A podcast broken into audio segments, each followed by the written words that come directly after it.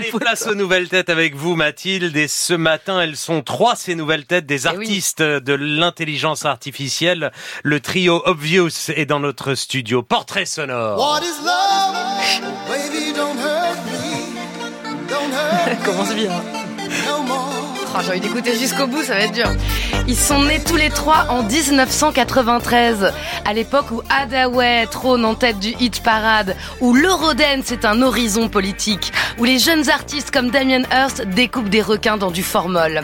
Ils sont deux amis depuis l'enfance et rencontrent le troisième au lycée avec une passion commune, la science-fiction. Quand on s'installe dans un champ qui est celui de la science-fiction, à comprendre vraiment euh, fiction à partir de la science, le plus important aujourd'hui, c'est de montrer comment la technologie vient impacter la façon dont l'homme se réinvente. Donc ce qu'il faut montrer, c'est l'impact de cette technologie sur nos rapports humains, sociaux, politiques. euh. La zone du dehors d'Alain Damasio est l'un de leurs livres de chevet. Ils ont fait leurs études, deux du commerce et le troisième des mathématiques et vivent maintenant en coloc. C'était vrai, c'était vrai. Et on était à l'époque entre la série Friends et The Big Bang Theory. Euh, sauf qu'il n'y a pas de filles euh, avec eux et un seul chercheur en sciences spécialisé dans l'intelligence artificielle. Un soir de 2016, il découvre cette technologie qui permet de créer avec des algorithmes. Il décide de se lancer à trois sous le nom d'Obvious. C'est un portrait d'homme du XVIIIe siècle, avec en guise de signature une formule mathématique. À New York, la mise en vente aux enchères d'une œuvre d'art entièrement issue d'une intelligence artificielle. C'est une première mondiale et un choc en 2018. Leur portrait d'Edmond Bellamy, généré avec une intelligence artificielle, se vend 432 500 dollars aux enchères chez Christie's, ouais, côté au départ à 10 000 dollars. Et maintenant, il va falloir devenir artiste. Pierre Fautrel, Hugo Cazel-Dupré et Gauthier Vergniaud, les Obvious, sont avec nous. Bonjour. Bonjour. Bonjour.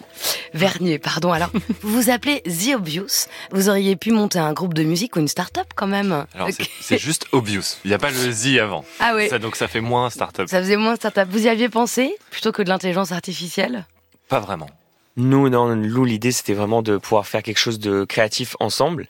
Et on a toujours été un peu, euh, un peu déçus de ce qu'on pouvait faire après nos études. Et on a vraiment euh, euh, saisi l'opportunité de faire euh, quelque chose ensemble qui soit vraiment différent et qui nous permette de vra- jamais vraiment travailler, en fait. C'est votre côté Alain Damasio, hein, qui a été un ancien étu- étudiant de l'ESSEC, la grande école de commerce, et qui cherchait justement bah, la, la zone du dehors. Justement, on cherche. euh, ouais, ouais.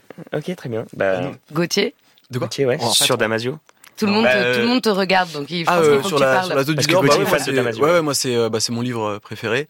Et euh, c'est un c'est un de mes auteurs préférés euh, pour euh, pour la manière dont il écrit et pour le le fond de ce qu'il écrit évidemment et, euh, et c'est un auteur qui nous passionne parce que nous aussi on a à cœur de, de traiter des, de la relation qu'on a à la technologie et d'essayer de, de voir un peu le, le futur qui nous qui nous attend euh, donc euh, donc ouais c'est quelqu'un qui est très inspirant euh, pour nous Alors, vous avez euh, une mission rapidement. Vous devez nous expliquer, Hugo, puisque c'est vous, le docteur en intelligence artificielle de la bande, comment vous créez, prenons le portrait d'Edmond Bellamy, par exemple. Alors par exemple pour le portrait d'Edmond de Bellamy, on utilise un type d'algorithme de génération d'images qui prend en entrée euh, beaucoup beaucoup d'images, donc euh, en l'occurrence pour Edmond Bellamy 15 000 portraits. Et euh, l'objectif de l'algorithme c'est un peu de créer la, le 15 000 unième portrait ou Mm. le 15 000 deuxième portrait. Donc ni de créer une moyenne ou une copie, mais de créer un nouvel exemple.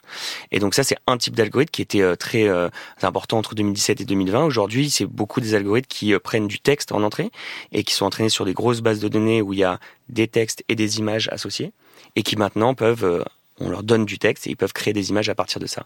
Ça, c'est la base, mais après, il y a plein de manières de l'utiliser différemment, de les combiner, etc. Et c'est ça qu'on explore. que vous explorez aujourd'hui. Mais vous auriez pu vous arrêter. Vous avez fait deux premières dans l'histoire de l'art d'un coup à 25 ans, vendre aux enchères un tableau généré avec une intelligence artificielle, c'était jamais arrivé, et le vendre si cher, donc 432 500 dollars à 25 ans, vous auriez pu vous arrêter là.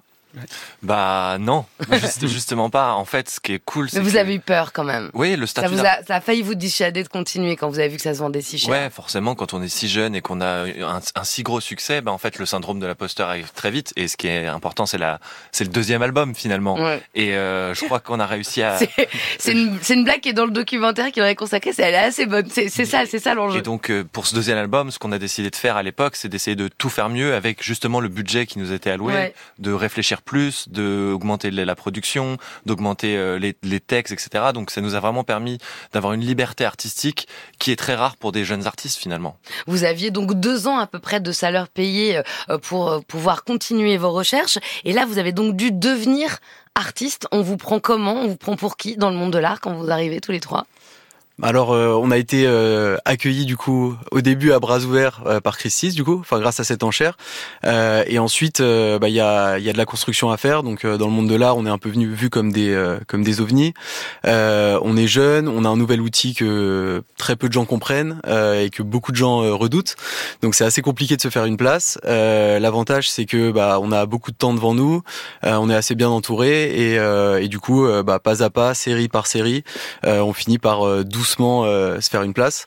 Euh, on a aussi une communauté de, de gens euh, qui nous suivent vous, dans le numérique. Suivent. Vous êtes maintenant, vous êtes quand même exposé, il faut le dire, dans les plus grands musées du monde. Vous êtes vendu en galerie, mais vous avez notamment fait une exposition chez Magda Danis, qui a été un record d'affluence à Paris. Vous avez présenté en fait les merveilles du monde sur lesquelles vous avez retravaillé. Vous nous expliquez ce projet. Et Mhm. puis on voit dans le documentaire, ça passe pas toujours bien auprès du public. On parle de croûtes, Ouais.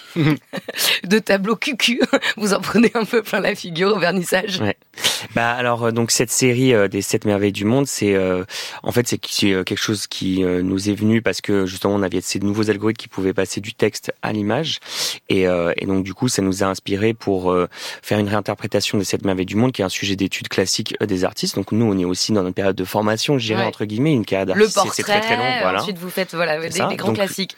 Et vous vous Les sentez estampes artiste japonaises Bien aussi. sûr. Vous vous Bien sûr. artiste aujourd'hui En fait, sûr. en 2018, Vous êtes ingénieur, quoi. C'est ça que je veux dire. être les deux. Et c'est ce qu'on défend, en fait. Voilà. C'est que on- nous, on n'aime pas l'opposition. Est-ce qu'on est artiste ou est-ce qu'on est scientifique? On a pour logo le l'homme de Vitruve, qui est le- la quintessence de ça. Et Léonard de Vinci, donc qui est aussi ingénieur et Ce qu'on aime à artiste. dire, nous, c'est que on se retrouve pas dans l'image de l'artiste maudit du 19e et du 20e. On n'a pas besoin de souffrir pour créer. Par contre, ce qui nous inspire, c'est la Renaissance italienne, c'est l'atelier de la Renaissance, la Bottega, où art et science sont intimement liés, où la technique aide à être plus créatif. C'est vraiment dans ça qu'on est. Et c'est la raison pour laquelle on ouvre un laboratoire de recherche où on veut inventer nos propres algorithmes pour notre création artistique. C'est qu'on n'a absolument aucun complexe là-dessus et on cherche justement à pouvoir allier science et art euh, aujourd'hui et euh, sans. euh, Vous sans auriez dû arriver plus Ouais. tôt et en parler à Xavier Niel, Qui est- un de nos En tout collectionneurs. cas, qui est un de vos collectionneurs qui a acheté une de vos Ouais. œuvres. Euh, qui a une de nos œuvres, ouais. Il a quoi comme œuvre Euh, une œuvre qu'on avait fait pour les 30 ans de... euh, non, pas les 30 ans, pour l'anniversaire de l'école 42. Alors l'école 42, école de code, qui est la première, vous avez exposé. Merci. Obvious, Merci beaucoup. sans eux, Hackers de l'art, un documentaire de Thibaut Seff, c'est diffusé ce soir sur Canal+. Coucou à Xavier Niel et bonne route.